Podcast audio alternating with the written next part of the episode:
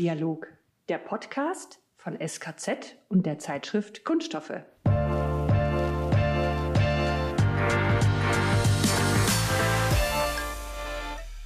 Herzlich willkommen zu einer neuen Folge vom Kunststoffdialog, dem gemeinsamen Podcast vom SKZ und der Zeitschrift Kunststoffe. Mit mir, Matthias Ruff, und meinem Mitmoderator und Kollegen Alexander Heffner. Hallo Alex, grüß dich. Grüß dich, Matthias. Heute tatsächlich im ungemischten Doppel nur SKZ. Und um noch einen draufzusetzen, ich hoffe, es wird nicht zu viel, wir haben noch mehr SKZ-Power am Start, aber dazu gleich mehr. So ist es, denn unser heutiges Thema ist Energiesparen in der Kunststoffindustrie.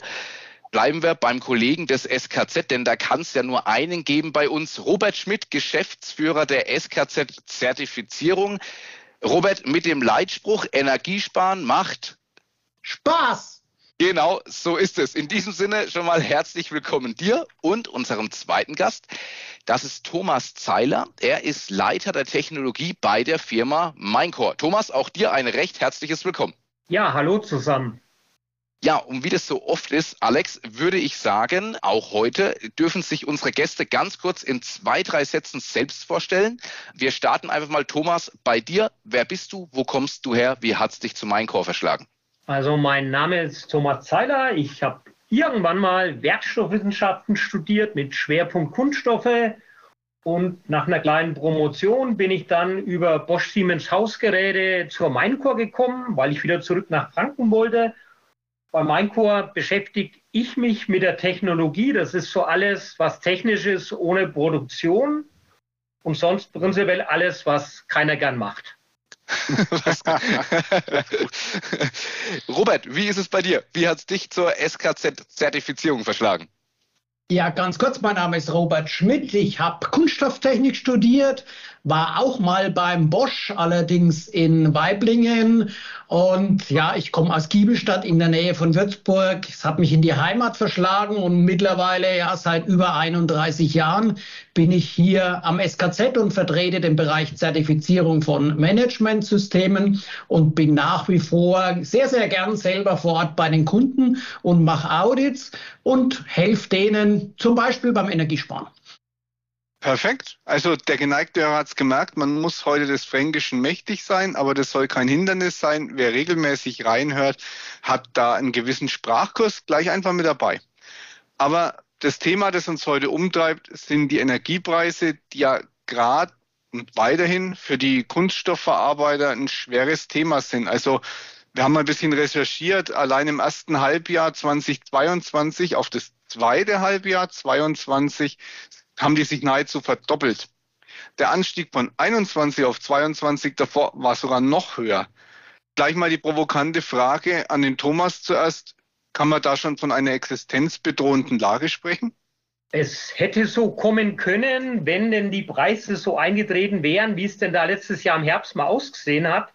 Wir hatten ja doch Preissteigerungen für den nackten Strom, die teilweise sogar einen Faktor sieben waren. Jetzt ist noch so ein Faktor drei drüber. Dann gibt es die ganzen Zulagen.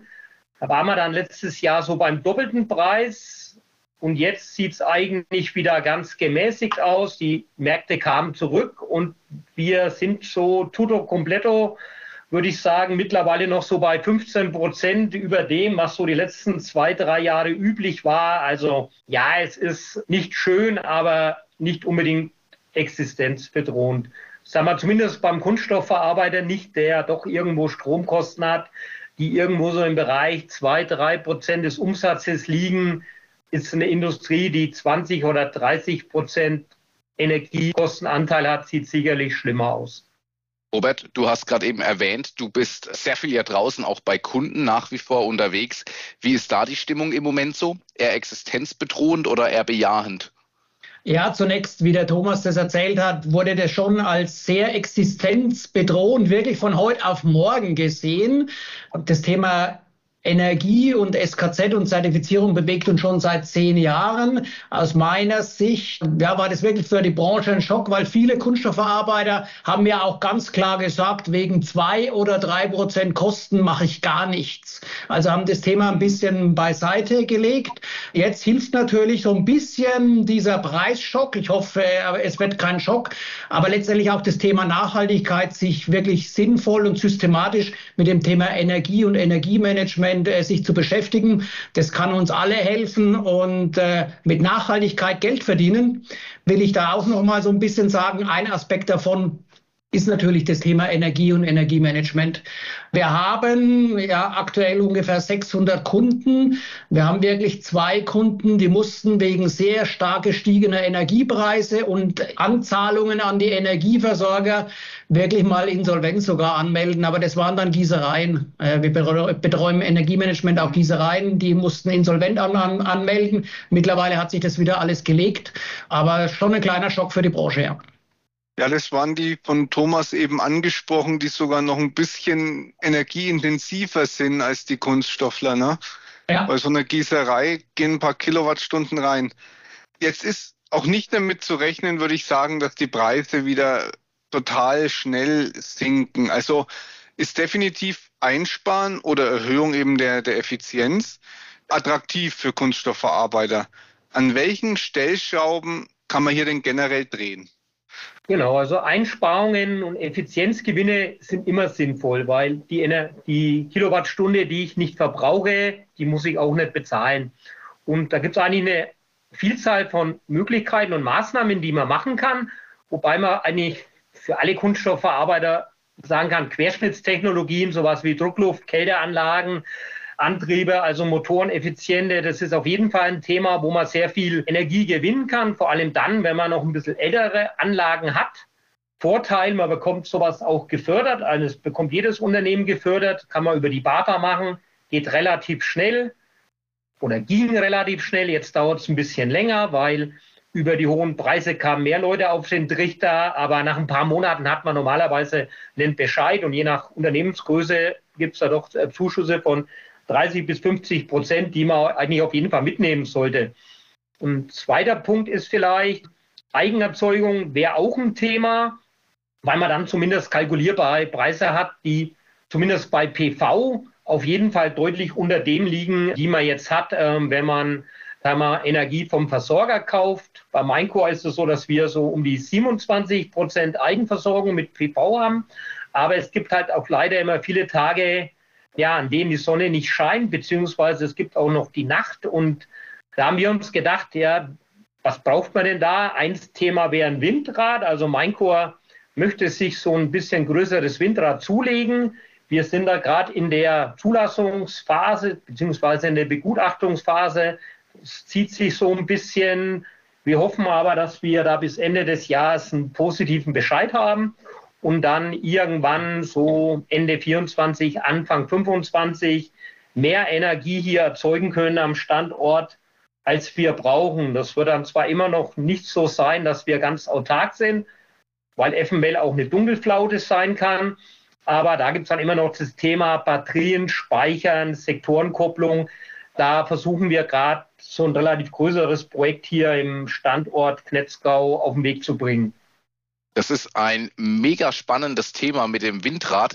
Im vorletzten Jahr war ich zu Besuch bei Maincore zusammen mit einem unserer Kollegen aus dem SKZ und habe das erste Mal von diesem Windrad gehört und muss sagen, ich finde es doch schon sehr innovativ und fortschrittlich, da auch so weit zu denken. Und gerade, wenn ich es auch so offen sagen darf, äh, Knetzgau, also ihr seid jetzt weder Großstadt noch seid ihr total dörflich, aber ähm, es ist total interessant, dass in dieser Region dann der Gedanke zu diesem, zu dem Windrad entsteht. Und ich glaube, das wird auch so von den umliegenden Anwohnern, sage ich mal, und Unternehmen auch sehr gut und sehr wohlwollend auch begutachtet. Oder bin ich da falsch informiert, Thomas?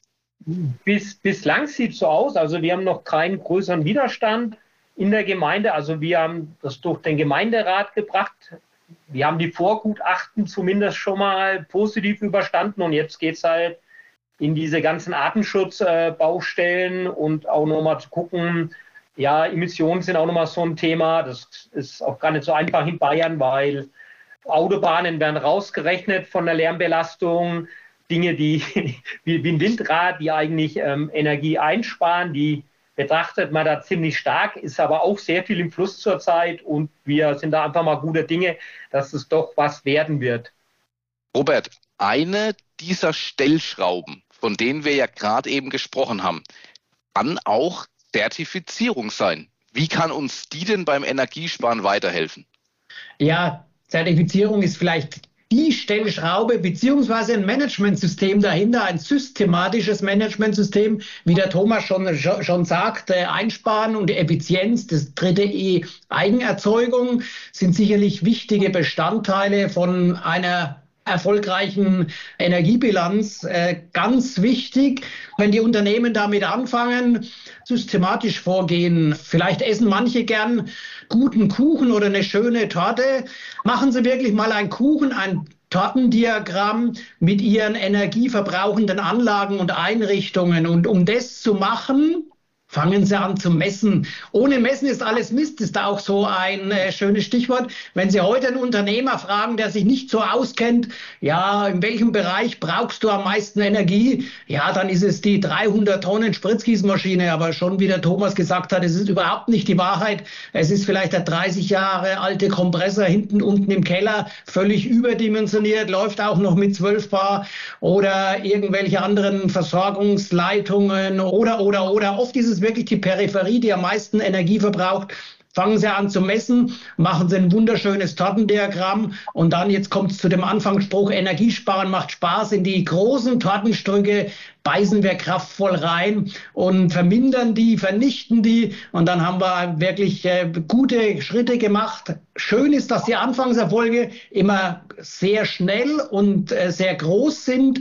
Da bitte keine unnötige Euphorie ja, es geht dann künftig ein bisschen langsamer vorwärts, aber Stück für Stück.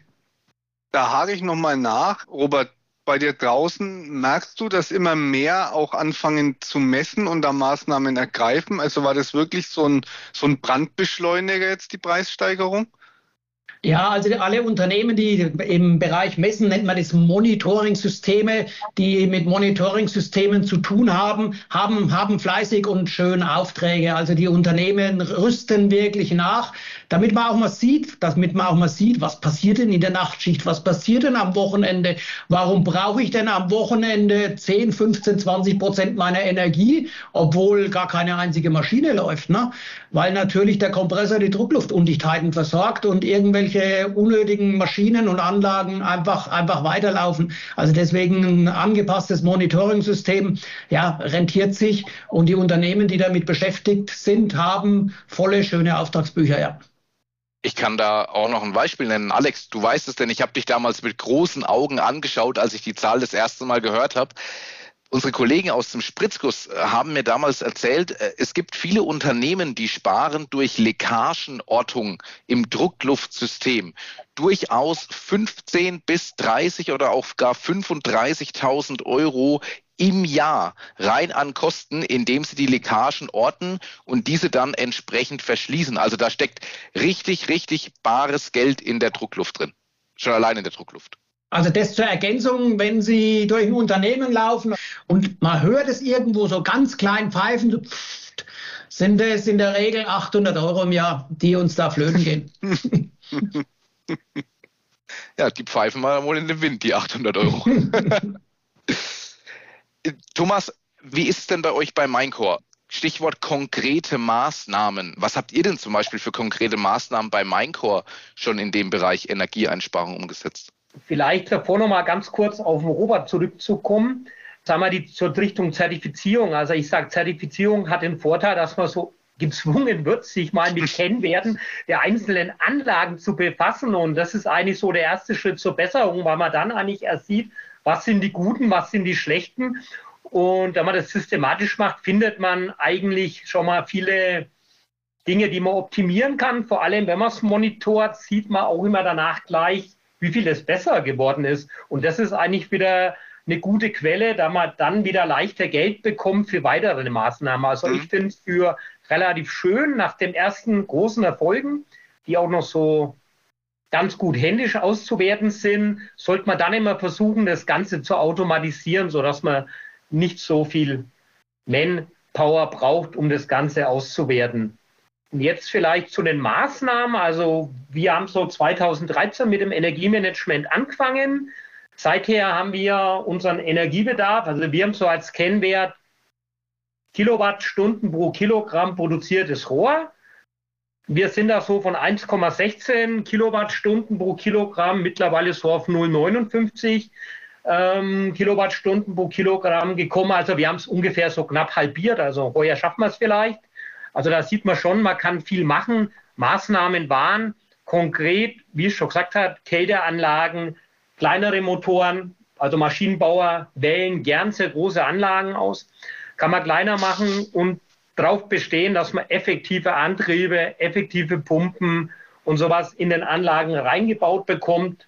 Man kann vielleicht drei Euro am Anfang mal sparen, wenn man die günstigeren drin hat, aber auf mehr Jahressicht ist es sicherlich günstiger, die etwas effizienteren Antriebe einzubauen. Sonst ist noch so ein Thema, Wärmerückgewinnung ist ein Thema. Also es gibt mhm. Unmengen an Dingen, vielleicht auch so, dass man die Abwärme nutzt, jetzt von Kompressoren, da ist auch 80 Prozent Abwärme drin, dass man die zum Beispiel zum Heizen nutzt. Also es gibt eine Vielzahl von äh, Möglichkeiten, was man tun kann und wir haben jetzt einiges geschafft, aber ich bin mir sicher, es gehen aus dem jetzigen Stand auch nochmal 20 Prozent. Das ist eine Ansage, 20 Prozent. Ja, Robert, ähm, kann, kannst du da noch was ergänzen aus deiner Erfahrung raus, aus der Praxis? Gibt es da noch mehr so konkrete Maßnahmen? Wir haben jetzt schon die Druckluft genannt, Abluft, Wärme, Rückgewinnung beispielsweise. Gibt es da noch mehr, was dir jetzt so spontan gerade im Moment einfällt? Also ich möchte noch mal ganz zurück zu der Zahl vom Thomas halbiert. Hey, gratuliere dafür. Meine Botschaft an die Unternehmen ist in der Regel nach drei Jahren, wenn man systematisch sich drum kümmert, holt man auf jeden Fall 30 Prozent. Und diese Aussage vom Thomas, ja, bestätigt es, dass diese 30 Prozent wirklich keine Werbebotschaft sind, sondern, sondern einfach Praxis. Warum braucht man so einen Zertifizierer? Unsere größte Waffe ist, wir sind nicht betriebsblind. Äh, die Unternehmen sehen dann vielleicht nur ihre Druckluft oder sehen nur Wärme, Wärmerückgewinnung. Wir sehen erstmal das gesamte, das gesamte Unternehmen und in Diskussion mit dem Kunden Ganz, ganz wichtig, miteinander kommt man auf weitere interessante Lösungen. Ganz wichtig, nach wie vor Mitarbeiterinnen und Mitarbeiter, die müssen da natürlich auch, äh, auch mitspielen, das Verhalten der Mitarbeiter. Äh, die Unternehmen haben es geschafft, wenn die Leute, die Mitarbeiterinnen und Mitarbeiter sich so im Unternehmen verhalten, wie sie es daheim machen würden. Licht ausschalten, Fenster vielleicht zumachen, nichts unnötig äh, laufen lassen. Äh, Im Unternehmen, ja, sind wir vielleicht alle immer ein bisschen anders da. Also genau dieses Thema Mitarbeiterinnen und Mitarbeiter motivieren, informieren, schulen, ganz wichtig. Man muss sie informieren. Achtung, Druckluft, teuerste Energie, haben wir ja das Thema jetzt schon mal gehabt, sind 800 Euro. Wenn es die Mitarbeiter wissen, können sie handeln. Ich frage immer wieder mal die Mitarbeiter, was kosten das? Und dann sagt der eine, ja, fünf Euro im Jahr. Und dann sagt der nächste, der ein bisschen aufgeklärter ist, nee, ich glaube, das kostet 70 Euro im Jahr. Und, und der, der das sagt, wird dann geächtet und äh, darf zur Brotzeit nicht mehr dabei sein. Und dann komme ich mit meinen 800 Euro. Ähm, dann sind sie natürlich völlig hin und weg. Also dieses Thema gegen Betriebsblindheit und was der Thomas auch schon gesagt hat, Wärmerückgewinnung, Übrigens, der Gesetzgeber greift mittlerweile massiv in, in die Aktivitäten auch von uns Zertifizierungsgesellschaften ein. Künftig müssen energierelevante Investitionen, wenn die sich relativ schnell rechnen, von den Unternehmen durchgeführt werden. Und das, was der Thomas auch gesagt hat, Thema Wärmerückgewinnung. Es steht noch nicht das Jahr fest, aber so 2040 soll von Unternehmen keine Wärme mehr abgegeben werden dürfen. Also da bin ich mal gespannt. Ich habe letztens auch auf einer Diskussion gesagt, dann müssen wir aufpassen, dass die Mitarbeiter sich nicht mehr so schnell bewegen, weil die geben ja auch Wärme ab, die müssen wir dann auch einfangen. Aber da haben wir auch wirklich ähm, auch in der kunststoffverarbeitenden Industrie Richtung Wärmerückgewinnung noch ganz, ganz viel Potenzial. Kann ich vielleicht von einem Kunden berichten? Die Geschichte ist auch jetzt mittlerweile über zehn Jahre alt ja, relativ großen Kunden, der ganz, ganz viel Material verarbeitet hat, neu gebaut. Und Unternehmen wollte eigentlich zehn Außensilos bauen für die verschiedenen Materialsorten. Irgendein Mitarbeiter hatte eine coole Idee. So ein Außensilo, massives Fundament, äh, Stahlhülle, ja, sehr, sehr teuer, aufwendig, auch im Genehmigungsverfahren. Die hatten dann die Idee, okay, wir nehmen Stoffsilos, ganz einfache Bauart, bauen eine Halle drumherum und heizen die Halle mit unserer Abwärme von der Produktion. Das hat sich so richtig rentiert. Die Abwärme wird genutzt. Das Unternehmen hat dauerhaft 20 bis 25 Grad vorgewärmtes Granulat. Das heißt, die Anfahrprozesse sind stabiler und schneller. Und ja, im Winter müssen wir nicht, nicht das 20 Grad reinjagen ins Granulat, sondern das ist schon, schon drin. Also Richtung energieeffizient hat sich das richtig rentiert. Baukosten waren nicht teurer wie die Außensilos, also die Indoor-Silos, äh, einfache Halle, Halle drüber, Rohre verlegt für die Wärmerückgewinnung, wunderschön schönes Beispiel. Geht allerdings nur, oder rentiert sich so richtig beim Neubau. Aber da einfach mal eine Nacht länger drüber schlafen, dann kommt man auf solche schönen Ideen. Clever. Und das war das Gegenteil von betriebsblind oder betriebstaub, wenn man dann das Pfeifen nicht mehr hört. Genau. Jetzt hat Kunststoff so generell als Material ja auch ein Riesenpotenzial für Energieeinsparungen. Wir kennen das, eine Gewichtsreduzierung und so weiter. Inwieweit ist damit nicht die Situation der steigenden Preise auch eine große Chance? Ja, sag mal, es ist halt so, man kann mit Kunststoff, wie wir es gerade schon gesagt haben, ähm, Leichtbau wäre ein Thema. Man könnte sagen, okay, es hat eine geringere thermische Leitfähigkeit, man hat da wieder weniger Verluste, wenn wir es jetzt Richtung Energie anschauen im Vergleich zu Metallen. Also deutlich bessere Dämmeigenschaften oder wenn man dann schäumt, wird es mal noch krasser.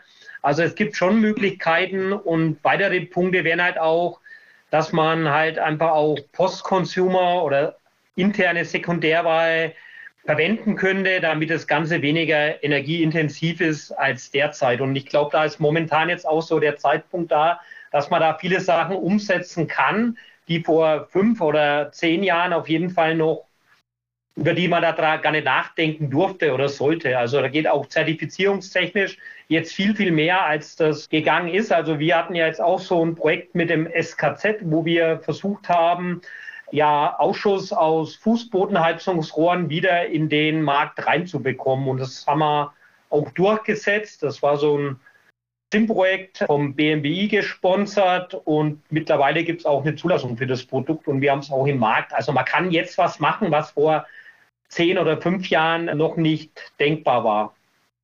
Dann hätte ich doch jetzt noch eine abschließende Frage dann hierzu. Robert, bevor auch du dann nochmal dann darauf antworten kannst. Äh, Thomas, was erwarten wir uns denn da dann in Zukunft von euch, von Minecore? Ähm, wie geht eure Energiesparreise, sage ich mal, weiter? Das Windrad ist ja ein großes Projekt auf jeden Fall. Das Windrad ist ein größeres Projekt. Wir wollen das aber noch so ein bisschen größer hier im ganzen Energiegebiet spinnen, dass eigentlich möglichst viel von der Energie, die wir dann erzeugen, irgendwo hier gleich bleibt und gar nicht groß die Netze belastet, sondern wir sind auch drüber, dass wir mit unseren Nachbarn versuchen, denen dann den Strom, wenn wir den zu viel haben, zu verkaufen, weil die haben dann gleich einen grünen. Und man muss vielleicht gar nicht über die öffentlichen Netze gehen. Also da sind Gespräche da und wir versuchen auch vielleicht speichertechnisch neben Batteriespeichern vielleicht auch noch was mit Wasserstoff zu machen, wobei das Minecore nicht allein kann, da muss man, das muss man mit Partnern machen. Aber wir gucken mal, ob wir da nicht was hinbekommen. Sehr, sehr spannend. Robert, wie siehst du es? Steigende Preise, auch gleichzeitig Chance? Ja, es ist eine, eine Riesenchance für die kunststoffverarbeitende Branche. Leider weiß es die Öffentlichkeit nicht so sehr ohne Kunststoffe kein Umweltschutz. Also wir können uns äh, wirklich äh, mittlerweile mit anderen Werkstoffen messen und messen lassen. Nehmen wir mal im Bereich Verpackung, ist natürlich äh, ein schwieriges Thema. Aber nehmen wir mal die Glasflasche im Vergleich zur Kunststoffflasche. Glas schmilzt halt bei über 1000 Grad, Kunststoff bei 200 und es ist schon hoch angesetzt. Und wenn wir ordentlich mit umgehen, können wir die auch x-mal umlaufen lassen. Wir können sie sortenrein recyceln und der LKW, der das äh, transportiert, ja, hat halt ein paar Kilo, letztendlich ein paar Tonnen weniger zu transportieren, was uns äh, allen hilft. Äh, da müssen wir alle noch fleißig am Image arbeiten. Natürlich finden wir die Granulate im Meer. Da kann aber der Werkstoff nichts, nichts dazu. Das sind halt wir Menschen. Gibt es da auch noch was, was wir uns da in Zukunft vom Thema Zertifizierung erwarten können? Also gibt es da gerade im Moment auch noch neue Normen? Ich könnte mir vorstellen, Robert, da ist doch momentan doch bestimmt eine ziemlich agile Situation, oder? Ja, die Welt äh, diskutiert gerade über äh, Zertifizierung von Nachhaltigkeitsmanagementsystemen. So erste Aktivitäten sind ja da, dass die Unternehmen ihren CO2-Fußabdruck darstellen, dass man für einzelne Produkte den CO2-Fußabdruck darstellt. Ob es eine weitere Norm gibt, es gibt schon eine Norm 14064. Ob das dann auch für die Zertifizierer zutrifft, hätte ich natürlich nichts dagegen. Allerdings wirklich da das richtige Maß finden. Viele Unternehmen Unternehmen sagen schon, wir sind qualitätszertifiziert, wir sind umweltzertifiziert, wir sind energiezertifiziert. Und damit sagen die, das ist ein wesentlicher, wesentlicher Eintrittskarte für die Nachhaltigkeit. Dem kann ich wirklich nicht widersprechen. Ob eine Norm weiterkommt oder sich durchsetzen wird, ja, das weiß im Moment noch keiner. Grundsätzlich lässt man sich sowieso nur zertifizieren, wenn es der Kunde fordert. Oder wirklich im Bereich Energie gibt es gerade für große Unternehmen mittlerweile die Forderung vom Gesetzgeber, was seit ein paar Jahren was ganz, ganz Neues ist, dass der Gesetzgeber ja, der hat normal seine Gesetze und äh, Normen, sagt er, sind äh, ja, Stand der Technik der Industrie. Dafür interessiere ich mich nicht. Aber im Bereich der Energie hat er da den ersten Schwenk gemacht, wie es im Bereich Nachhaltigkeit weitergeht. Ja, werden wir die nächsten Monate hoffentlich endlich mal erste Ergebnisse haben. Ja, wir warten schon lange drauf. Seit einem Jahr ist das in Diskussion ohne bis jetzt konkretes Ergebnis. Spannend, die Energieeinsparpflicht. Ich kann da nur sagen, NCMIMA-V. So heißt das Gesetz, können Sie gerne mal nachlesen. Und gerade wenn Sie künftig Anlagen kaufen wollen oder sich entscheiden, dann müssen, Sie, müssen die Sie nach Valerie berechnen. Da gibt es mittlerweile auch eine DIN EN 17463. Viel Spaß. Ja, auch wir Auditoren äh, werden langsam zu Finanzbeamten. Also es wird ganz interessant. Ja. Aber es ist doch ein Riesenvorteil. Also um mal auf unser Anfangsthema zurückzukommen. Enzi, Mima, V und Valerie, das kann doch sogar der Franke richtig aussprechen. Also das ist doch optimal gewählt, die, äh, die, optimal die vor allem. Ja, es, ist, es ist kein hartes und weiches P und D drin, das ist gut, ja. ist vielleicht ein Thema, was der Robert da angesprochen hat mit der Nachhaltigkeit. Also das kommt so langsam auch beim Verarbeiter an viele Anforderungen von vielen verschiedenen Kunden. Jeder macht es anders. Das ist eigentlich schon was, das eigentlich so danach ruft, dass es was Einheitliches geben sollte. Da lieber irgend noch eine DIN EN ISO, welche Nummer auch immer, weil das würde das Ganze zumindest einheitlich machen. Und momentan ist da noch viel im Fluss. Also wir stehen bereit, wenn es so eine Norm gibt, dass wir die dann auch zertifizieren. Aber erst sollte die Industrie sich einigen. Äh, wir schreiben da erstmal nichts vor, ja. Aber die eine DIN-Nummer ging mit einer 14 los, ne? Mhm. Wie es der Zufall so will. Da sagst ja. du allerdings was. Normennummer sind nicht immer logisch. Ja, allerdings logisch vielleicht nicht. Heute spielt uns diese Nummer aber total in die Karten und ist ein perfekter Übergang zu unserer Zahl der Woche. Gut aufgepasst, Kollege Heffner, denn die Zahl der Woche ist 14 Euro und zwar pro Meter. Alex, was hat es damit auf sich? Das ist jetzt natürlich ein Daumenwert, ne? Wenn man daran investiert, dass man zukünftig isolierte Rohre verwendet, spart man tatsächlich pro Meter Rohr, das dann isoliert ist, im Schnitt 14 Euro. Und so eine durchschnittliche Länge bei Häusern, habe ich mir sagen lassen, liegt so um die 22 Meter. Wenn man das jetzt hochrechnet, kann man da auch als Privathaushalt einiges sparen. Richtig, denn mit einmaligen Investitionskosten von 50 bis 100 Euro können in einem Einfamilienhaus machen wir mal so einen groben Daumenwert, 125 Quadratmeter Wohnfläche, Baujahr 83, beheizt mit Gas, mit der Isolierung der Rohre reichlich Energiekosten gespart werden. Bis zu 20 Euro Verlust ohne Isolierung, bis zu 6 Euro Verlust mit Isolierung. Macht nach Adam Riese und Eva Zwerg pro Meter Rohr 14 Euro Ersparnis bei einer durchschnittlichen Rohrlänge, wie der Kollege gerade schon gesagt hat, im unbeheizten Bereich sind das mal locker Einsparungen von umgerechnet circa 315 Euro. Jahr für Jahr. Tja, Alex, ich würde sagen, wenn wir dann noch so innovative Rohrhersteller haben, wie die Firma Minecore beispielsweise, die das ja gerade schon mal sehr gut und anschaulich dargestellt hat, wie man Energie einsparen kann und einen Zertifizierer an der Hand hat, dem Energiesparen so richtig Spaß macht, wie dem Kollegen Robert Schmidt, ich glaube, da sehen wir dem Ganzen doch in eine ziemlich grüne Zukunft entgegen. Oder wie siehst du das? Absolut. Und bei der Isolierung hilft uns ja auch wieder Kunststoff. So ist es. In diesem Sinne auch nochmal vielen Dank, Thomas, an dich und vielen Dank dir, Robert, für eure Zeit und für das sehr interessante und innovative Gespräch. Herzlichen Dank zurück. Genau, wir bedanken uns auch und tschüss. In diesem Sinne, machen Sie es gut, schalten Sie aber beim nächsten Mal wieder ein. Ihr Matthias Ruff und ihr Alexander Hefner.